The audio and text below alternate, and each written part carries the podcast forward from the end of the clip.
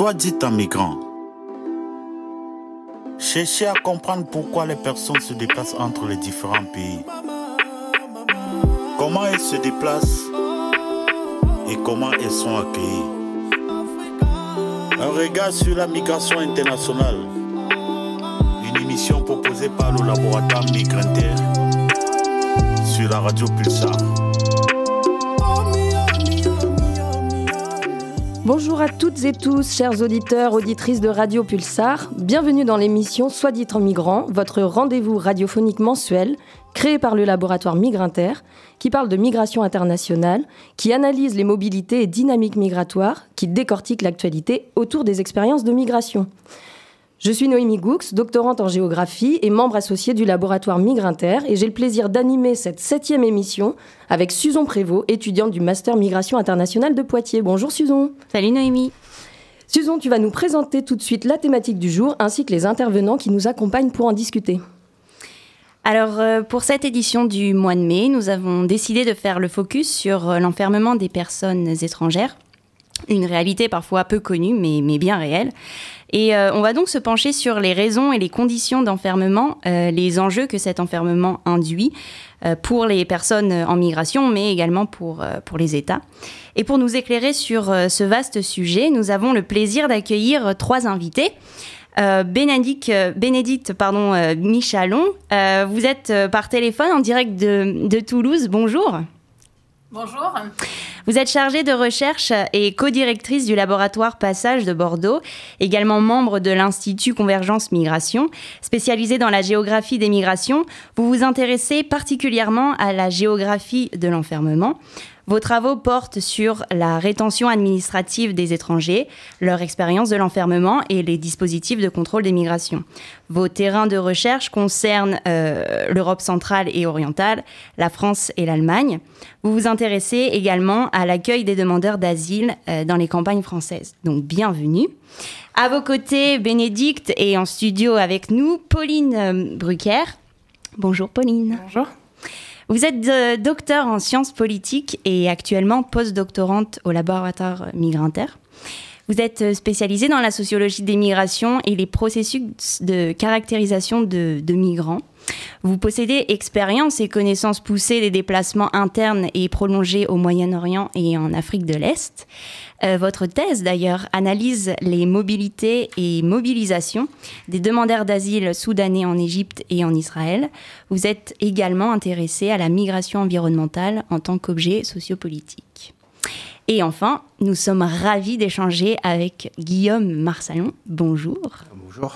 Délégué régional de la CIMAD pour la région centre-ouest.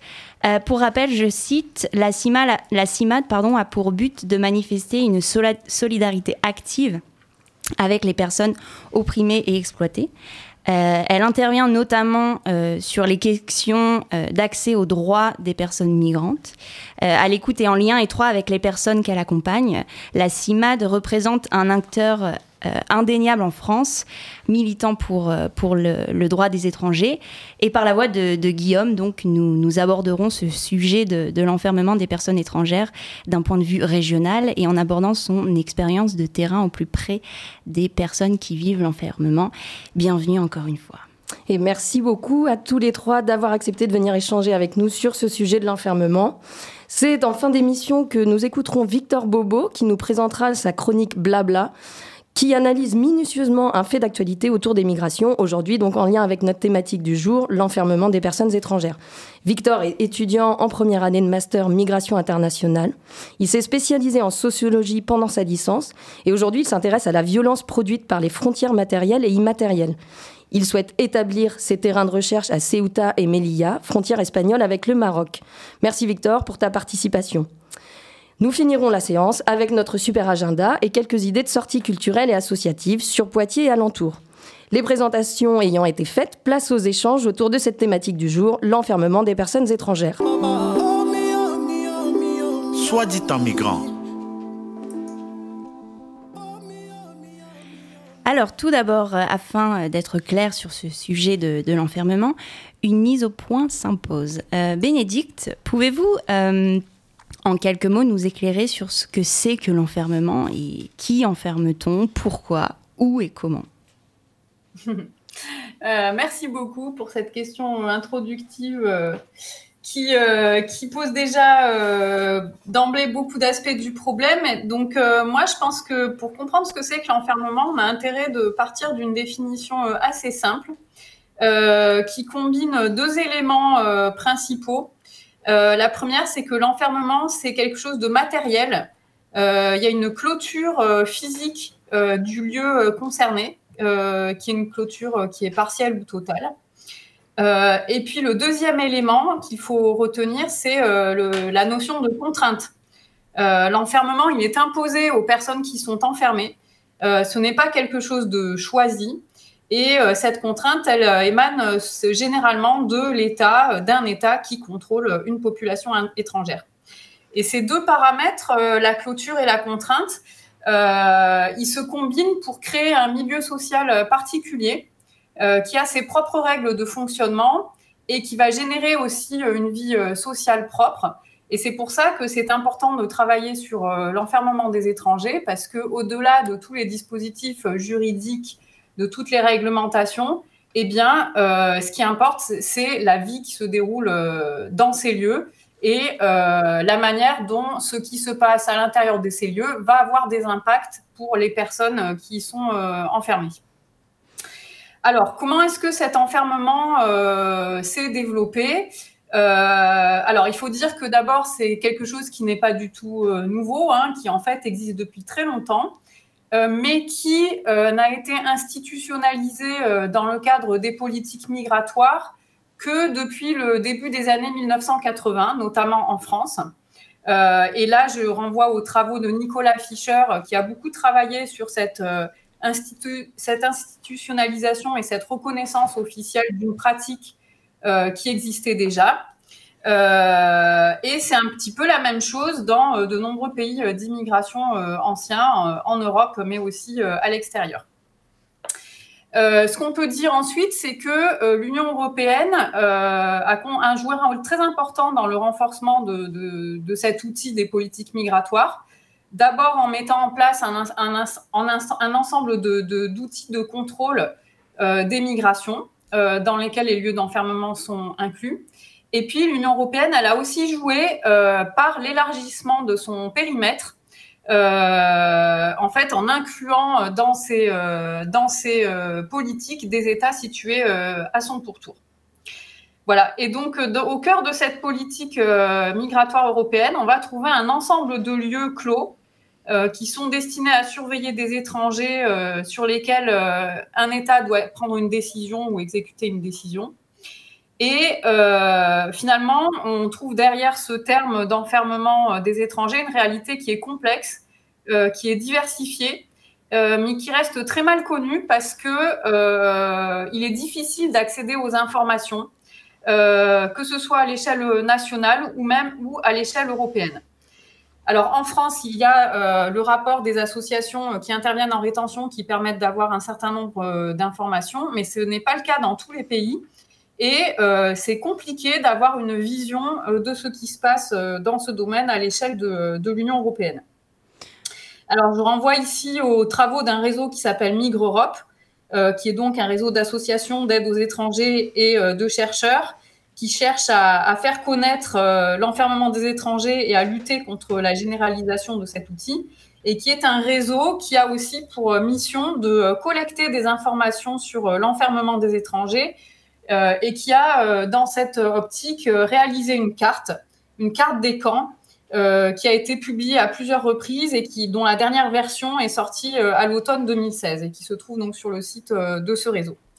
Voilà, alors pour euh, dire rapidement euh, euh, les lieux dans lesquels on enferme, si on reprend cette carte, qui est quand même à peu près la seule à faire, à donner une vision assez exhaustive de ce qui se passe en Europe, eh bien, on voit qu'en 2016, le réseau a pu recenser près de 370 lieux d'enfermement dans 44 pays en Europe et, et tout autour, pour une capacité d'environ 47 000 places.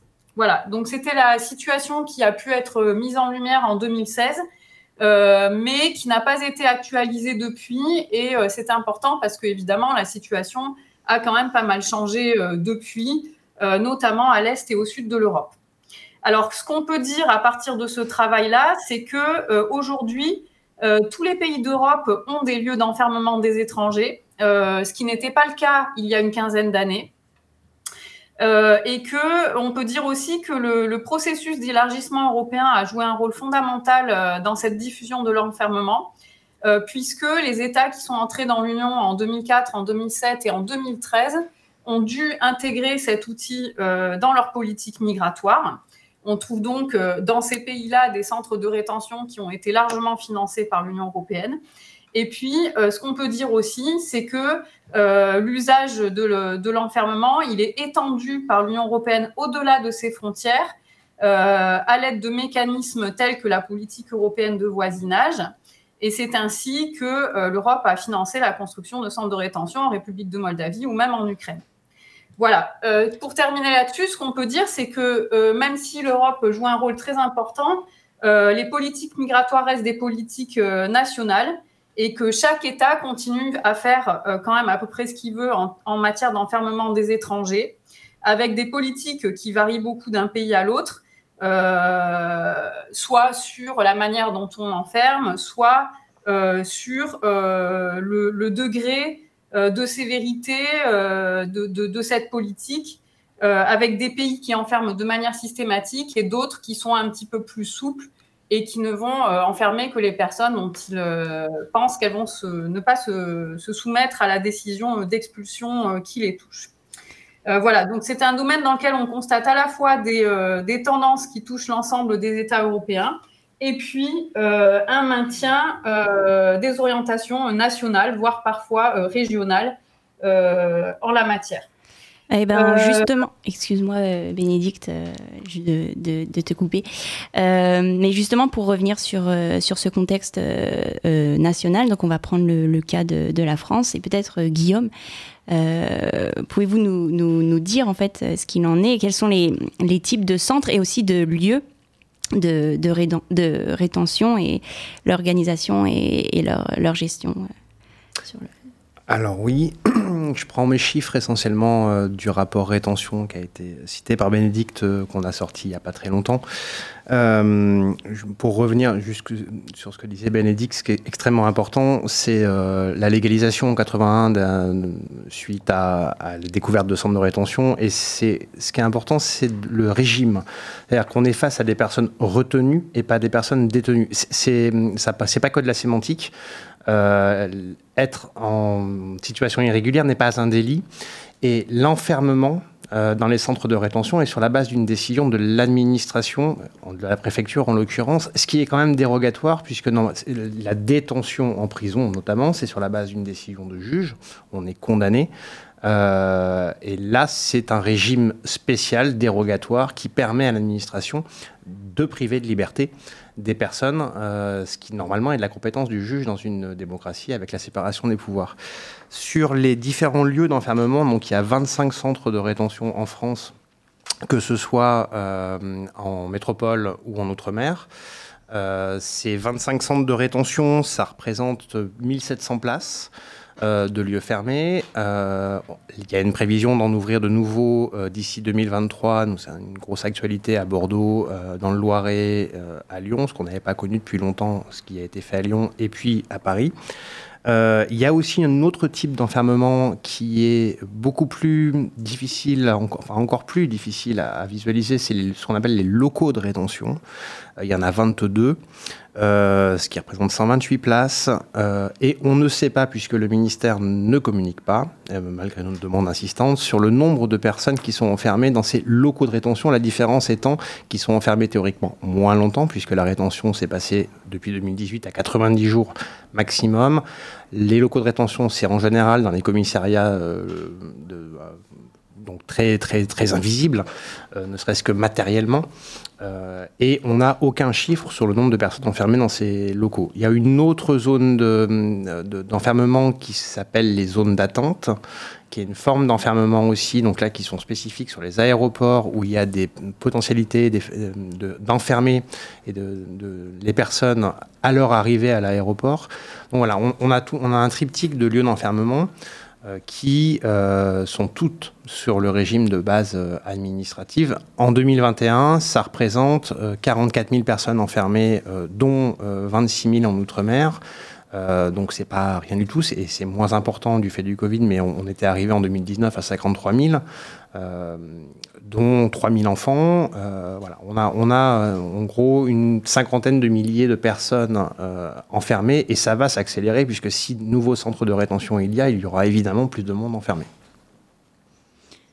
Alors peut-être, donc du coup, cet outil, cet enfermement constitue un, un instrument euh, dominant des, politiques euh, migratoires et un, outil euh, infrapolitique. Est-ce, qu'on, est-ce que, Pauline, on peut, parler d'outils infrapolitiques Et du coup, quel, constat on peut faire sur les enjeux les impacts de, ces enfermements sur les individus Et qu'est-ce que ça induit aussi en termes de parcours, etc je ne sais pas si on peut parler d'outil infrapolitique. Je pense que c'est un outil euh, profondément, euh, profondément euh, politique parce qu'il il appartient à l'arsenal des mesures qui sont en place par les gouvernements. Je ne sais pas si on peut dire non plus que c'est un instrument dominant parce que je pense qu'il est marqué par une très grande invisibilité dont on parlait. Et donc je pense que dans la tête de la plupart des gens aujourd'hui en France, ça n'est pas, ça n'est pas un outil de gouvernement, ça n'est pas pensé comme ça. Et euh, d'ailleurs, c'est une conversation qu'on avait déjà eue euh, avec Guillaume sur la difficulté de sensibiliser à la question de la rétention, qui est un sujet sur lequel les gens euh, connaissent, quand bien même intéressés aux questions de migration, connaissent souvent très peu de choses. Et je pense que les, États, euh, quels qu'ils soient, ont, intérêt à garder euh, cette invisibilité euh, sur cet outil en, particulier parce que il, est, il est profondément choquant, je pense, dans le but en fait qu'il sert. Peut-être avant, si je peux me permettre une petite parenthèse avant de revenir sur la question des, des trajectoires, parce qu'on a beaucoup parlé de la configuration des lieux, des, des, politiques qui les régissent, mais pas tellement le but finalement que vient servir la rétention et que, à mon sens, la rétention est vraiment un, un instrument qui permet à l'État de mettre en scène sa frontière, de mettre en scène son pouvoir de contrôle, euh, et en cela, en fait, un instrument qui sert euh, les intérêts de l'État, qui ne sert pas les intérêts des politiques migratoires. Euh, Guillaume reviendra peut-être là-dessus. Hein. le taux d'expulsion en France est, est finalement assez faible par rapport au taux d'enfermement. Donc on voit bien qu'en fait, la rétention sert à la fois d'outil de mise en scène de la frontière pour les États et d'outil punitif pour les personnes qui sont retenues, parce qu'on a aussi des témoignages de gens qui ont été retenus à plusieurs reprises hein, et qui sur les différents territoires, que ce soit la France ou autre. Et donc on voit bien là en fait que l'outil euh, euh, est un outil dissuasif, euh, à la fois parce qu'il dissuade à l'installation, à, se sentir chez soi quelque part, et il dissuade aussi à la mobilité, parce qu'il y a deux types de personnes qui vont être placées en rétention. c'est à la fois des personnes qui étaient installées et puis qui bascule dans l'illégalité, hein, illégalité encore une fois construite par l'État, il faut pas peut-être le rappeler ici, et aussi des personnes qui sont arrêtées soit à l'entrée ou à la sortie du territoire, et qui donc vient aussi entraver euh, les mobilités. Donc il y a un, double outil là de, de, contrôle des migrations, à la fois des circulations et des possibilités euh, d'installation. Et donc pour revenir à la question que vous me posiez, qui était l'impact sur les trajectoires, bah, il est en lien avec ce dernier point, c'est-à-dire qu'en fait, toute la potentialité du projet migratoire, de, de l'envie de migrer ou de la nécessité de migrer en fonction des différents différentes trajectoires est entravée euh, euh, par ce processus, à la fois par sa matérialité, c'est-à-dire l'effectivité de la rétention, mais aussi par sa menace. Et là, je renvoie à un ouvrage qui vient de sortir euh, de Stéphane Lecourant qui s'appelle Vivre sous la menace et qui montre très bien comment, sans être passé par le centre de rétention, les individus placés dans l'illégalité par les politiques migratoires vivent au quotidien avec cette peur, euh, euh, euh, voilà, vissée au ventre. On voit très bien dans son ethnographie ou moi dans les aussi terrains que j'ai pu mener, que cette peur de la rétention agit au quotidien et en fait place aussi dans cette clandestinité des trajectoires migratoires. Justement, pour revenir sur, euh, sur les individus, les personnes qui sont euh, retenues, détenues, euh, si l'on se penche sur les trajectoires de ces individus, est-ce que l'on peut dire, qu'est-ce qu'on peut dire? Alors, Bénédicte, peut-être rapidement, je sais que l'exercice est difficile, mais pardon, quelle diversité sociologique on retrouve dans les lieux d'enfermement? Quel type de trajectoire des personnes enfermées on peut observer? Et surtout, qu'est-ce que cela nous indique? Mhm. Euh, alors en fait, euh, je pense que ce qu'on peut dire là-dessus, c'est que euh, en réalité, le seul dénominateur commun de toutes les personnes qui vont se retrouver enfermées ou menacées par l'enfermement, c'est la situation de précarité administrative. C'est ça le, le, point commun. Et en dehors de ça, il n'y a pas de trajectoire type ou de profil type en fait, toutes les personnes qui se situent dans une situation de précarité administrative par rapport aux politiques migratoires peuvent éventuellement être touchées par de l'enfermement, que ce soit des hommes, des femmes, des familles, même si l'enfermement des enfants est théoriquement interdit, mais il se pratique quand même dans certains pays, dont la France. Ça peut toucher des personnes des âges et de tous les parcours de vie et euh, de tous les, euh, tous les parcours migratoires de profil euh, sociologique type des personnes qui, qui vont être enfermées. Et justement, un des enjeux pour les autorités qui, qui, qui gèrent l'enfermement, ça va être de gérer cette diversité sociologique, soit à l'intérieur des lieux d'enfermement, soit entre les lieux d'enfermement, par exemple répartissant euh, les femmes et les familles dans certains centres. Euh, et là, on va retomber sur une problématique qui est bien connue aussi dans le monde carcéral, qui est qu'il y a moins d'établissements qui peuvent accueillir des femmes que des hommes et que donc les femmes, lorsqu'elles sont enfermées, sont souvent encore plus éloignées de leur lieu de vie euh, que, et de leurs réseaux sociaux que les, hommes. Et puis, il va falloir aussi gérer cette diversité sociologique entre les murs. Et euh, là, bah, ça joue à tout un tas de niveaux, euh, par exemple dans la répartition euh, dans les cellules, dans l'organisation des emplois du temps. Et lorsqu'on se penche sur ces questions-là, on voit comment ce sont des questions qui vont faire appel à des stéréotypes culturels, voire racistes, pour essayer de, gérer cette diversité sociologique. Donc, ce, qui est, important à retenir, à mon sens, c'est que ce sont des univers, qui sont complexes, euh, au niveau sociologique du côté des personnes enfermées, mais aussi du côté de tous les professionnels euh, qui interviennent, euh, qui sont aussi voilà, qui, sont aussi divers au niveau sociologique. Ok, super. Merci beaucoup. On va justement euh, s'intéresser en deuxième partie un peu plus à ce qui se passe à l'intérieur des centres d'enfermement. Donc merci pour cette euh, vaste introduction qui pose un peu les bases de nos échanges. On va marquer une courte pause en musique pardon, avec le titre de Zebda Double Peine sorti en 98 sur l'album Essence Ordinaire.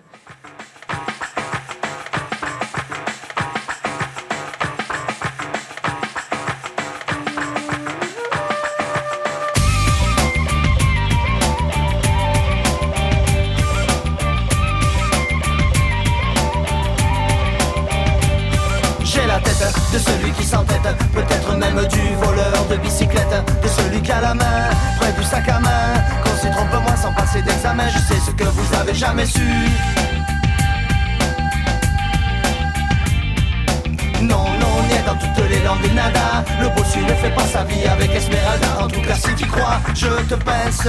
C'est dans les rêves que les bergers épousent des princes. Je suis celui qu'on a puni deux fois ici et puis là-bas. Ici et puis là-bas, puni deux fois.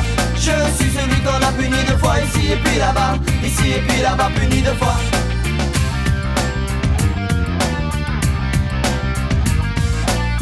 M'accuse d'être de toutes les combines. Quatre épouses et combien de concubines? Je sais bien que c'est pas là le moindre défaut. Et qui prend l'ascenseur pour l'échafaud? Je fais la confidence assez tordue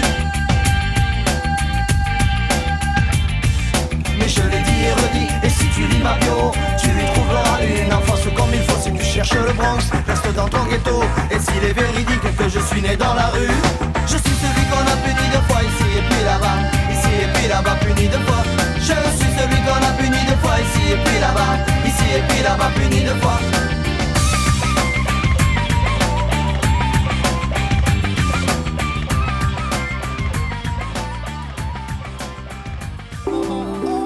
Soit dit en migrant, un regard sur la migration internationale, une émission proposée par le laboratoire Migrinter et la radio Pulsar. Et vous êtes bien sur Radio Pulsar dans l'émission Soit dit en migrant qui vous parle aujourd'hui de l'enfermement des personnes étrangères avec nos trois invités qui nous donnent des clés de compréhension sur cette problématique. Alors pour continuer, euh, on va évoquer maintenant les conditions d'enfermement et l'impact de, celui-ci sur les, sur les individus euh, qui le subissent. Alors Michel Foucault a développé le concept de, de, biopolitique pour évoquer et, définir une forme d'exercice du pouvoir qui porte non plus sur les, sur les territoires, mais sur les, les individus, les populations. Et euh, en s'inspirant de, de, ce concept, euh, Pauline, pouvez, pouvez-vous nous parler de cette biopolitique de, de l'enfermement liée à cette volonté de, discipline euh, sur les corps à travers des contraintes temporelles et spatiales? Oui, alors euh, il y a euh, le contrôle du corps, euh, pour faire le lien avec ce que disait Bénédicte en introduction. Hein, il tient évidemment à la forme de l'enfermement qui, enferme le corps, hein, qui, est contraint de vivre dans cet espace restreint, parfois très restreint. Ça dépend des, ça lieux de, rétention, mais une, diminution de l'espace. et puis, il y a aussi un contrôle sur le corps d'une façon plus psychique, pourrait-on dire. Donc, je, je, je parlais tout à l'heure de la question de la menace et de la question de la peur qui structure, euh, qui est aussi une des composantes en fait de ce, de ce, de ce bio, euh, de ce bio-pouvoir euh, que, détient l'État à travers la question de la, de la rétention et en lien aussi avec l'incapacité de se, de se projeter dans une vie, dans une vie future, dans une stabilité. Donc on voit bien que la violence à la fois physique et symbolique en fait opère à travers le corps, le corps obligé de se plier à cette instance de rétention puis si on continue sur la condition de rétention, le corps est aussi mis à mal par des, choses beaucoup plus triviales, hein, la nourriture accessible, l'accès aux soins, etc. Donc euh, le centre des rétentions fait une grande violence au corps, violence qui peut être accentuée, euh, on en parlera peut-être tout à l'heure, hein, sur les violences qui sont faites par les retenus eux-mêmes sur leur propre corps, hein, qui devient le, dernier lieu en fait d'exercice de leur voie politique, justement parce que réduit à un simple corps à faire survivre, puisque c'est quand même euh, ça que, que fait la rétention, eux-mêmes essaient de se réapproprier le seul outil euh, qu'on leur laisse, euh, qui est, euh, qui est celui du corps. Et peut-être Bénédicte voulait ajouter quelque chose? Oui, oui, oui. Ben, ce qu'on peut, ce que je peux ajouter, c'est que en fait, euh, le, contrôle des personnes enfermées, il se fait par des moyens qui sont très simples, euh, qui sont bah, tout simplement jouer sur les espaces. voilà, la répartition des personnes entre les centres, euh, la question de la localisation de ces centres dans un environnement euh, qui peut être éloigné de, tous les euh, supports sociaux des personnes enfermées, et puis tous les usages des espaces internes au centre, hein, qui sont des espaces très divisés, dans lesquels les personnes enfermées ne peuvent pratiquer, ne peuvent circuler que dans une toute petite partie des espaces, et puis ce sont aussi des, des, lieux qui sont marqués par une une vraie privation d'espace, hein, avec des, espaces très réduits, euh, avec dans certains pays, euh, euh, voilà, une, circulation en dehors des cellules qui est extrêmement limitée. D'ailleurs, je parle bien de cellules et pas de chambres ou de dortoirs, puisque même si les autorités préfèrent plutôt parler de chambres ou de dortoirs pour euphémiser, en réalité, lorsqu'on se penche sur les conditions matérielles et sur les arrangements matériels de ces lieux, on voit euh, de nombreuses caractéristiques qui sont euh, vraiment euh, présentes de similitudes avec les, espaces carcéraux, avec des dispositifs de contrôle, des portes blindées, fermées depuis l'extérieur, des œilletons, des clés, des grilles, des barreaux, de la vidéosurveillance, des sonnettes d'alarme, etc. Voilà. Et puis l'autre outil qui est très important pour surveiller les personnes, eh bien, c'est le temps. Euh, à la fois le temps euh, qui va être passé euh, dans le centre de rétention, qui est un temps qui est extrêmement variable d'un pays à l'autre. en France, il est de 90 jours. dans d'autres pays, il est de, de 18 mois. Et puis, il reste même quelques pays dans lesquels l'enfermement n'a aucune durée maximale légale et, dans, et les personnes peuvent être enfermées pendant des années. Et puis, il y a bien sûr le temps quotidien euh, qui est un temps qui est fixé par euh, des règlements intérieurs euh, et, sur lesquels les personnes enfermées ont relativement peu de prise. voilà. Et puis il y, a, aussi tout ce qui est le temps subjectif, puisque le temps qui est passé dans ces lieux est, vécu comme, comme un temps d'épreuve, un temps d'attente, d'incertitude, un temps d'ennui et de manque d'activité. Et c'est là aussi un autre point, un autre point commun avec la prison. Entendu, merci beaucoup. Justement, on voudrait euh, à présent regarder un petit peu à la loupe, peut-être avec vous, Guillaume, sur ce qui se passe à l'intérieur même des lieux d'enfermement. Qu'est-ce que l'on observe en termes de, de rapport de pouvoir en interne? Donc là, on vient de, un petit peu de l'évoquer. Concrètement, comment les choses se passent, se mettent en place? Quelles modalités de contrôle des pouvoirs publics au sein même des lieux d'enfermement? Et aussi, du coup, en réponse à ces rapports de pouvoir, quel type de mobilisation ou révolte on peut parfois observer? Alors sur, le, sur la quotidienneté de la rétention et de la, vie ou de la pseudo-vie dans les, dans les centres de rétention, comme le disait Bénédicte, il y a quelque chose qui, entre la, la détention et entre la prison et la rétention, il y a quelque chose d'extrêmement tendu dans les centres de rétention, peut-être encore plus que dans les, centres, dans les prisons, c'est qu'il y a une incertitude chronique et entretenue, c'est-à-dire que la personne ne sait pas si demain matin, elle sera encore là, ou si elle sera dans un avion.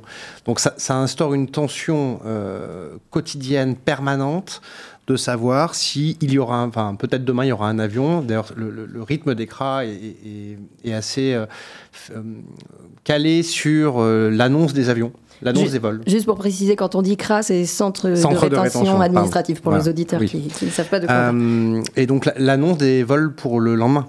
Donc il y a une espèce de pression. Est-ce que je serai dedans Est-ce que je ne serai mm. pas dedans euh, Voilà. Donc il y, a une incapacité à créer une routine minimum euh, qui, est absolument, qui serait horrible, hein, mais qui, qui serait routine quand même, puisque l'instabilité est permanente et chronique dans les centres de rétention.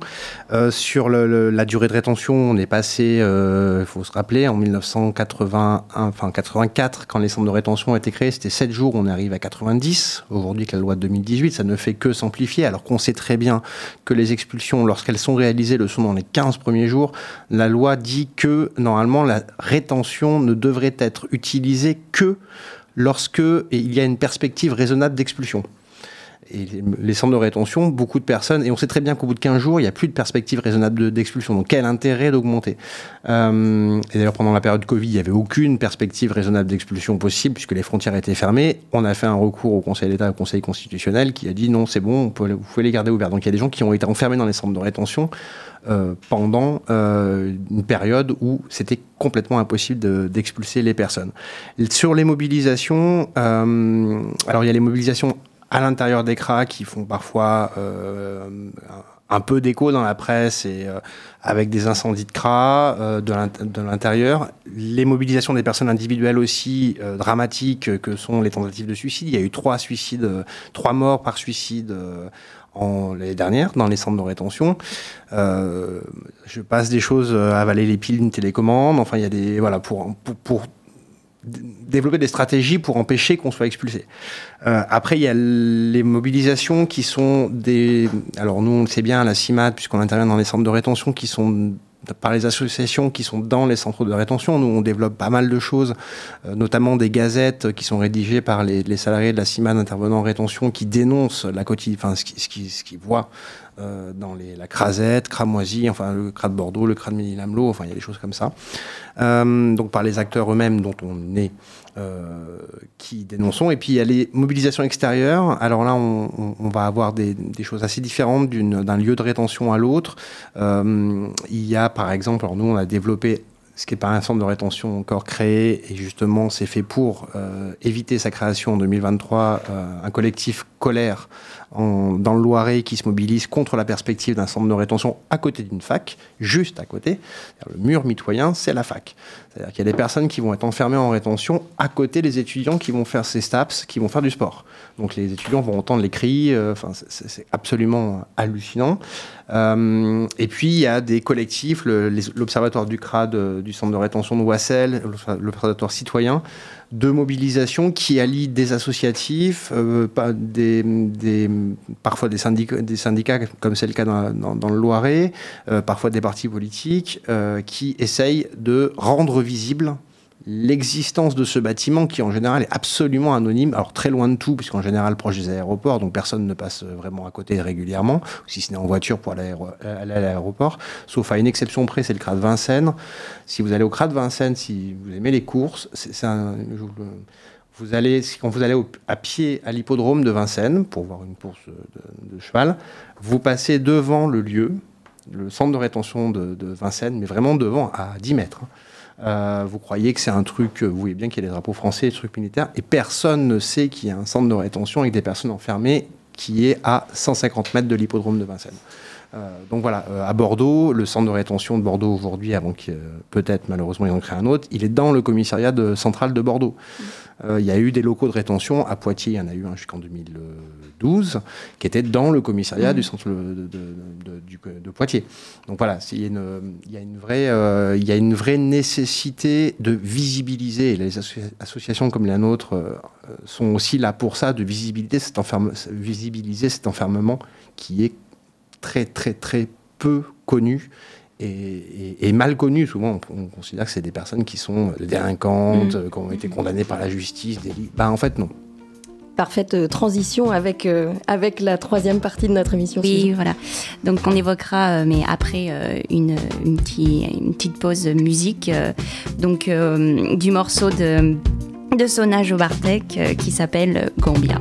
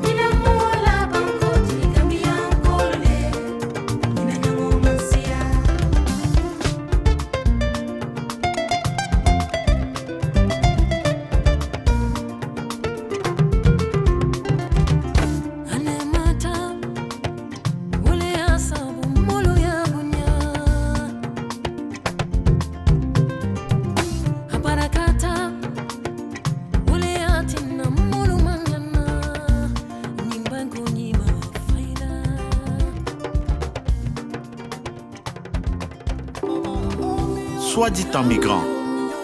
Un regard sur la migration internationale. Une émission proposée par le laboratoire Migrinter et la radio Pulsar. Troisième et dernière partie de cette émission sur les migrations et la question aujourd'hui de l'enfermement des étrangers. Si les lieux de rétention sont des lieux fermés, comme on vient de l'évoquer, des liens avec l'extérieur existent cependant et méritent d'être évoqués. Guillaume, justement, vous venez de nous en donner un petit aperçu. Quels sont ces liens avec la société civile et par extension, quel est le rôle des acteurs de la société civile dans les mobilisations en interne? Alors, il peut y avoir des mobilisations qui peuvent être un peu variées autour de centres de rétention. Il peut, y il peut ne pas y avoir de mobilisation autour des centres de, certains centres de rétention. Et il y a des centres de rétention où ça bouge, où il y a des collectifs euh, qui s'organisent. La société civile euh, essaye, euh, alors en général, qui sont plutôt très en lien directement ou indirectement avec les personnes étrangères. Évidemment, c'est un sujet qui est très peu connu par des assos qui sont tout à fait proches, par exemple, de nous, mais qui connaissent très mal la rétention, comme toute la société civile en général. Donc il y a tout un enjeu de porter la parole de ce qu'est un centre de rétention, savoir que ça existe.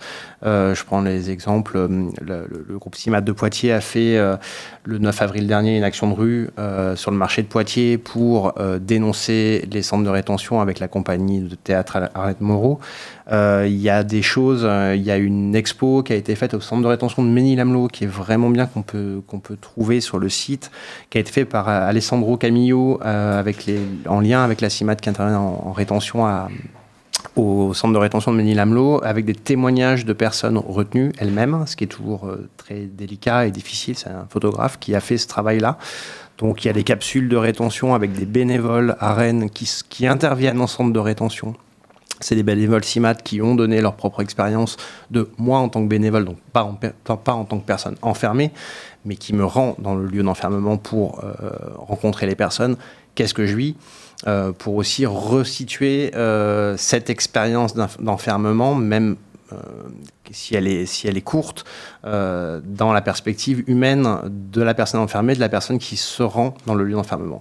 Donc voilà, il y, y a toute une palette avec des acteurs qui se mobilisent. Euh, souvent, c'est des dynamiques euh, qui naissent euh, autour de, forces en présence locale. Voilà, associatives, syndicales, tout un, tout, un, une somme de collectifs qui essaient de se mobiliser. Et bon, bah, pour conclure, donc, quand on, s'intéresse au, au, centre de rétention et aux, aux locaux d'enfermement. Euh, on entend parler euh, d'alternatives à, ces endroits de, privation de, liberté. Alors pourquoi euh, on, évoque, on évoque ces alternatives et quelles sont-elles? Et est-ce qu'on pourrait, on pourrait pas du, coup observer une sorte de, gestion ou de gouvernance des migrations? Pauline? Alors, c'est une question difficile. Je pense que j'étais mieux qu'aller sur les mobilisations, mais je vais essayer de répondre à cette question sur les, sur les gouvernements. Euh, on voit bien, de toute façon, dans une alternative qui serait créée à l'enfermement, qui serait un enfermement chez soi, euh, ce que je disais tout à l'heure, c'est-à-dire le caractère euh, profondément punitif, en fait, de l'outil, puisque enfermer chez soi au nom d'une illégalité, je veux dire, quel est le sens? Quel est le sens politique? Quel est le message? L'enfermement est censé exister s'il y a une menace à l'ordre public. on la voit pas très bien dans, le cas de, de la rétention administrative. Et donc, euh, euh, plaquer en fait un, outil qui est normalement une, alternative à la détention euh, dans un cadre de rétention, à mon sens, en tout cas révèle, et c'est peut-être là l'intérêt en fait de cet outil, c'est qui permet à nous chercheurs, militants, associations en fait de montrer le caractère profondément punitif, punitif de l'outil qui voilà sur lequel peut-être je vais laisser je vais laisser Guillaume parler, mais peut-être si je peux Juste ajouter euh, une, mini parenthèse sur la question des, euh, sur la question des, mobilisations, euh, parce que on, est, on est passé un, un, petit peu vite, notamment en fait sur la difficulté de, de, donner à voir ces mobilisations, et c'est peut-être là où on peut reprendre la question infrapolitique qu'on mentionnait tout à l'heure, c'est de, peut-être juste simplement souligner la difficulté en fait de se mobiliser depuis les lieux de rétention, qui pose donc la question de l'importance du lien avec l'extérieur, qui est en fait le relais qui permet pour la société de comprendre ce qui se passe, et là c'est là où des, des associations comme comme la CIMAD qui, intervient dans l'écran et donc qui sait très bien ce qu'il se passe à l'intérieur ou des collectifs plus euh, militants, de tendance plus euh, anarchiste comme les, les anticras, en fait, sont absolument nécessaires. Et je renvoie les auditeurs qui s'intéresseraient euh, aux différents sites, notamment des, collectifs anticras, qui permet, en fait, avec les témoignages, de savoir la réalité de ce qui se passe et de se faire le relais de cette voie-là, parce qu'il y a tout un tas d'outils développés par ces personnes qui sont retenues, qui ne sont pas seulement les incendies, mais qui sont une façon de s'opposer au quotidien. Et c'est là on retrouve la politique en fait, de la difficulté, en fait, d'utiliser des outils conventionnels quand on est dans un cadre de rétention. Et la rétention, c'est aussi ça, c'est de mettre à mal la capacité des individus à s'opposer, en fait, à un sort euh, qui leur est, euh, qui leur est euh, assigné. Et on voit bien à cet égard-là que potentiellement, l'alternative, pour revenir sur ce qui était la question initiale, l'alternative à la rétention, en fait, pourrait peut-être permettre, en fait, de sortir un tout petit peu de l'isolement extrêmement féroce, en fait, qui sévit en rétention et peut-être permettre, en fait, de mieux faire le lien avec la société civile et les associations, mais peut-être que je laisse sur ce point la, parole à Guillaume. Je voudrais juste euh, entendre laisser la parole à, Bénédicte, mais Guillaume, vous pourrez revenir euh, rapidement dessus après. Euh, Bénédicte, peut-être un mot à nous dire sur ces mobilisations ou les alternatives à ces lieux de privation de liberté? Euh, bah, en fait, les deux euh, en même temps, puisque euh, la mise en place des alternatives, elle est en fait issue d'un certain nombre de critiques et de mobilisations autour de la rétention. Et donc, donc, ces critiques, elles ont été mises par des organisations internationales telles que le HCR ou Amnesty International, ou des acteurs humanitaires, ou encore des, structures nationales et européennes de défense des droits de l'homme. Qui ont critiqué un certain nombre de choses concernant la rétention et qui ont préconisé la mise en place d'alternatives destinées à éviter l'enfermement de certaines catégories de migrants. Alors c'est intéressant de regarder les arguments qui ont été mobilisés parce qu'ils sont très ambivalents. Euh, d'abord, il ne s'agit pas du tout de contester ni euh, les politiques d'expulsion, ni de mettre un terme général à l'enfermement, mais en fait, il s'agit plutôt de mettre en place des modes de surveillance un peu plus souples euh, et théoriquement plus conformes au respect d'un certain nombre de droits fondamentaux pour certaines catégories de personnes. Donc, on a ici des arguments qui sont d'ordre humanitaire et qui vont toucher, par exemple, euh, des personnes dites vulnérables, des mineurs ou encore des demandeurs d'asile, donc euh, qui sont en besoin de protection internationale. Mais on va trouver aussi des arguments d'ordre économique, puisque ce que disent les, donc les, différents organismes qui promeuvent le recours aux alternatives, c'est que ces alternatives, en fait, elles permettraient de désengorger les centres de rétention qui sont saturés, euh, et de réaliser des économies euh, en, utilisant des, techniques de surveillance moins coûteuses. Et puis, euh, ce qui est aussi très intéressant à regarder, c'est que le dernier argument qui est mobilisé par les, instances qui promeuvent les alternatives, c'est que très souvent, elles disent c'est plus efficace que la rétention parce qu'on peut travailler sur le consentement des étrangers et les amener à, à mieux accepter leur expulsion que dans le cadre de la rétention. Voilà, et donc, euh, donc on voit que c'est un espace politique euh, qui est très, très ambivalent hein, pour, euh, pour mettre en place ces mesures dites alternatives et qui, donc, on part de, de la contestation, d'une certaine contestation de l'enfermement pour au final arriver à une rhétorique de, de meilleure acceptation des expulsions. Voilà. Très bien, bon, Pardon, oui. Effectivement, l'assignation à résidence en France, mais il y a tout un tas d'autres mesures euh, qui, euh, qui euh, se situent dans la même logique. Alors peut-être un mot, Guillaume, une réaction par rapport à ce qui vient d'être dit? Alors sur, sur les mesures alternatives de la rétention, effectivement, il y, aurait, et je mets vraiment du conditionnel, les assignations à résidence. Après, ce qu'on constate, nous, et, et on s'en doutait, c'est que il y a ce qu'on appelle un continuum de l'enfermement c'est-à-dire le continuum de la, restriction de liberté. Il y, a, très peu de gens qui, passent de assignation à résidence à expulsion. En gros, en général, c'est plutôt complémentaire. C'est censé être des mesures alternatives, c'est des mesures complémentaires. Les gens sont assignés à résidence, ce qui est une pression énorme. L'assignation à résidence, c'est des pointages quotidiens, quotidien, voire euh, au commissariat. Et, c'est une, alors là pour le coup, une invisibilisation absolue de, de, de, la, de, la, restriction de liberté, puisque les personnes, et nous on voit à la CIMAD dans, les permes, euh, on les, on les voit plus. C'est-à-dire qu'elles sont assignées à résidence, elles passent au commissariat et personne ne les voit, personne ne se travaille pas avec parquet assigné à résidence sur la tête et heureusement. Euh, donc là, on est sur de l'invisibilisation, on est sur de la complémentarité avec la rétention. Ce qu'on constate, c'est des gens qui font assignation en résidence, enfermement en centre de rétention, assignation en résidence, enfermement en centre de rétention. Et en fait, tout ça, euh, c'est en tout cas, je ne sais, sais pas si ça a été conçu comme étant une mesure réellement alternative de par les gens qui l'ont conçu, ces assignations en résidence, c'est ancien, hein, les assignations en résidence, mais dans les faits, c'est de la complémentarité. On enferme, on assigne, on enferme, on assigne, et ça plusieurs fois. Il y a des gens qui sont, qui sont depuis un an, un an et demi en assignation en résidence, rétention, assignation en résidence, rétention. Euh, on a la même logique avec la prison, et on finirait là. On a sorti un rapport il y a, deux, mois. Euh, il paraît que la double peine euh, n'existe plus, c'est ce que nous avait promis Nicolas Sarkozy à l'époque. Aujourd'hui, elle existe quand même, c'est-à-dire des gens qui sont euh, qui ont purgé leur peine. Donc euh, on rappelle la, logique, hein, une peine. Euh, il y avait une campagne dans les années 2000 qui était une, une peine point barre. on purge sa peine et on sort libre de la prison. Mais en fait, ce qu'on constate, alors là, nous, on intervient aussi dans les lieux en prison, à Vivonne par exemple, c'est des gens qui passent directement de la prison à la rétention. Et on a découvert une nouvelle formule euh, qu'on connaissait déjà un peu, qui s'est amplifiée avec le, le Covid l'année dernière. Euh, c'est des gens qui passent de la rétention à la prison. C'est-à-dire des gens qui, parce que l'obstruction à la rétention, parce que refus de test PCR pour monter dans l'avion, euh, a, conduit à des condamnations, a été légalisé en août dernier par la loi d'août dernier, à des condamnations pénales. Donc il y a des gens qui sont qui fait aucun délit, qui parce qu'ils ont été en rétention en ont commis un et se retrouvent à faire 4 mois de détention. Et après les 4 mois de détention, c'est retour en rétention re-refus du test PCR, hop, retour en détention. Donc on, a un espèce de système de restriction de liberté, d'enfermement, que ce soit les assignations en résidence, que ce soit la rétention, que ce soit la prison, qui est le continuum permanent de l'enfermement. Donc attention aux assignations en résidence qui sont de l'enfermement néanmoins et très très mal vécu par les personnes parce qu'il y a un stress et une pression énorme qu'elles d'ailleurs ne, peuvent partager avec personne parce qu'elles sont par nature mhm. livrées à elles-mêmes.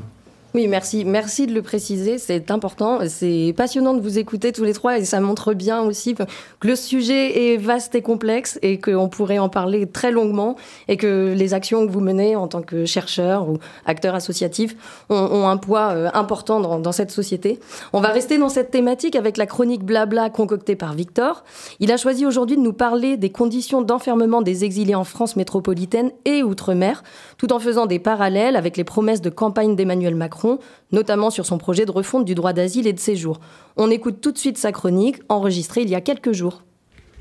Bonjour à tous et à toutes. Aujourd'hui, dans la chronique Blabla, euh, on va se pencher sur le rapport de cinq associations qui reviennent sur les conditions de rétention des personnes exilées en France durant l'année 2021-2022. Ce sera donc l'occasion de mettre ce rapport en écho avec les récentes élections présidentielles et les différentes propositions d'Emmanuel Macron sur le sujet de l'enfermement des demandeurs d'asile. Donc le 17 mars 2022, la CIMAD, France Terre d'Asile, groupe SOS Solidarité ASFAM, Solidarité Mayotte et le Forum Réfugiés COSI ont publié leur rapport commun annuel, rapportant ainsi les chiffres clés et les différents bilans des situations dans les centres et locaux de rétention administrative de métropole et d'outre-mer. Ainsi, dès les prémices du rapport, nous apprenons que cette année, 42 353 personnes, dont 26 485 à Mayotte, ont été privées de liberté et placées en rétention dans des centres fermés. Les observations menées par les différentes associations ont montré que les conditions de vie dans ces centres, au vu du contexte sanitaire, s'est fortement dégradé. Plusieurs tentatives de suicide et trois décès ont été recensés au cours de cette année. Cette année encore, on constate une augmentation de la moyenne de jours passés en centre de rétention, soit 22 jours en moyenne passés en CRA ou LRA. La durée maximale de rétention, il faut le savoir et il faut le rappeler, est de 3 mois maximum et l'année 2021 a été marquée par une multiplication par 5 des personnes ayant été retenues pendant cette durée maximale. C'est-à-dire que nous sommes passés de 70 personnes en 2019 à 396 en 2021. D'autre part, la France est aujourd'hui connue pour être le pays de l'Union européenne décernant le plus d'obligations de quitter le territoire. On parle de plus de 100 000 par an. Et malgré cela, l'application des éloignements effectifs, pour ne pas dire les expulsions du territoire, n'est pas en corrélation avec le nombre de personnes enfermées. De plus, nous savons désormais que la plupart des expulsions se font principalement lors des premiers jours de rétention. Il est alors légitime de se demander pourquoi ces personnes sont enfermées plusieurs mois si elles aspirent à quitter le territoire. Mettre en lien euh, les résultats de ce rapport avec l'actualité n'est pas très compliqué, car en effet, les problématiques euh, migratoires ont été, comme toujours, le sujet explosif des différents débats et discussions de la campagne présidentielle. Ainsi, cette fameuse campagne présidentielle, qui a abouti, nous le savons tous et toutes, sur la réélection d'Emmanuel Macron à la présidence de la France en avril 2022, est une nouvelle euh, qui, on peut le dire, va sûrement continuer de provoquer, voire même aggraver les conditions d'enfermement des personnes exilées. En effet, sans même parler des politiques répressives du dernier mandat, nous pouvons voir que le programme de la République en marche mentionne une volonté de refonte totale du droit d'asile et du droit de séjour en France. Nous pouvons entendre ici une volonté de durcissement de l'attribution de l'asile à travers le passage d'un examen de français qui, existe déjà et d'une garantie professionnelle, c'est-à-dire paradoxalement soit avoir un travail, soit une garantie, une promesse d'embauche. Ce qui, euh, on le sait, est une volonté de complexification des procédures pour dissuader la venue des personnes exilées sur notre territoire. Ainsi, un article du Parisien datant du 2 avril 2022 en avant le fait que le gouvernement Macron souhaite désormais que le refus de l'attribution de l'asile vaudrait comme une obligation de quitter le territoire français. Cela pose du coup tout un tas de questions, car en effet, est-ce que cette volonté d'accélération des procédures et ce durcissement de l'attribution de l'asile ne vont pas provoquer plus d'enfermement dans les quelques 46 centres locaux de rétention administrative en France métropolitaine et d'outre-mer? On peut se demander par ailleurs est-ce que euh, des solutions vont être apportées pour améliorer le quotidien des personnes retenues en métropole, mais aussi euh, dans les Outre-mer, car nous le savons, les problématiques de surpopulation carcérale dans les Outre-mer nécessitent de prendre ces problèmes à bras le corps pour proposer des alternatives à cet enfermement pour enfin euh, garantir un accueil digne pour les personnes souhaitant vivre sur notre territoire.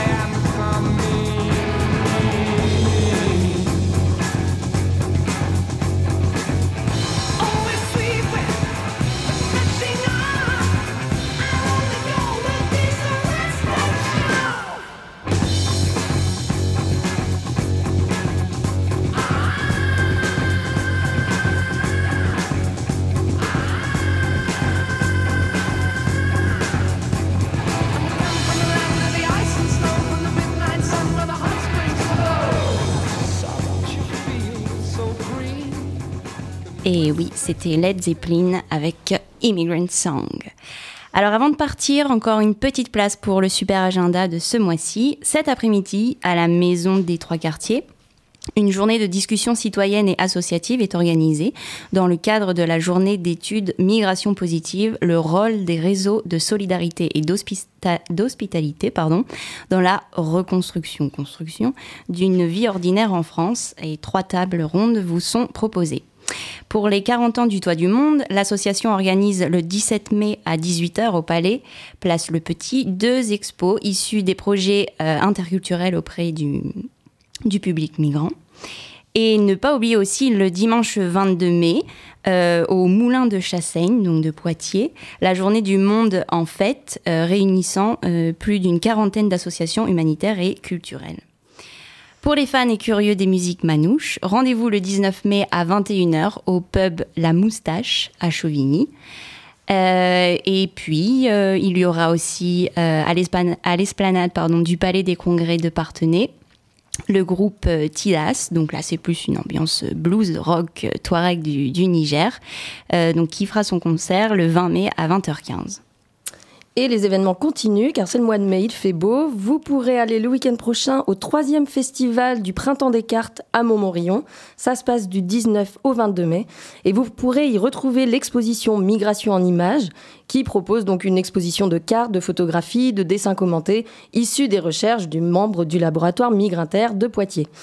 Enfin, dans le cadre du jumelage coopération qu'elle anime, l'association Poitiers Mundou présente l'exposition Portrait de femmes tchadiennes Entrée tous les jours de 13 à 17 h à la chapelle Saint-Louis du Collège Henri IV du 30 mai pardon, au 12 juin. Il est malheureusement déjà l'heure de nous quitter, chers auditeurs et auditrices de Radio Pulsar. Merci beaucoup pour votre écoute. Nous remercions chaleureusement nos invités du jour qui ont partagé avec nous leurs travaux et expériences. Merci beaucoup Bénédicte Michalon, Pauline Brucker, pardon, Guillaume Marsalon. Merci infiniment d'avoir euh, d'avoir été ici et de nous avoir fait part de, de vos expériences et analyses.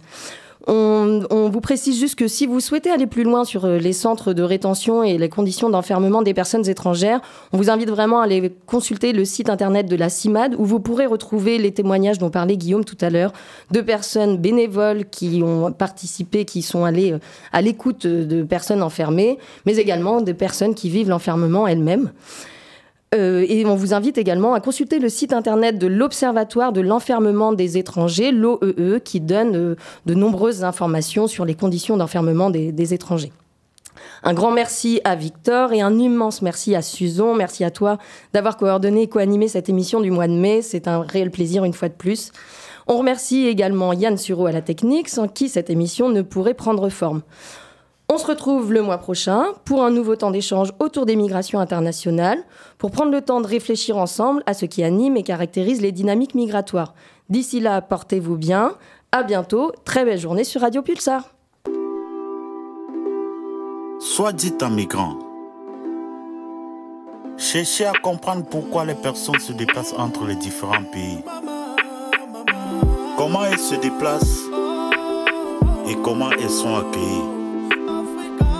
Un regard sur la migration internationale. Une émission proposée par le laboratoire Migrantaire sur la radio Pulsar.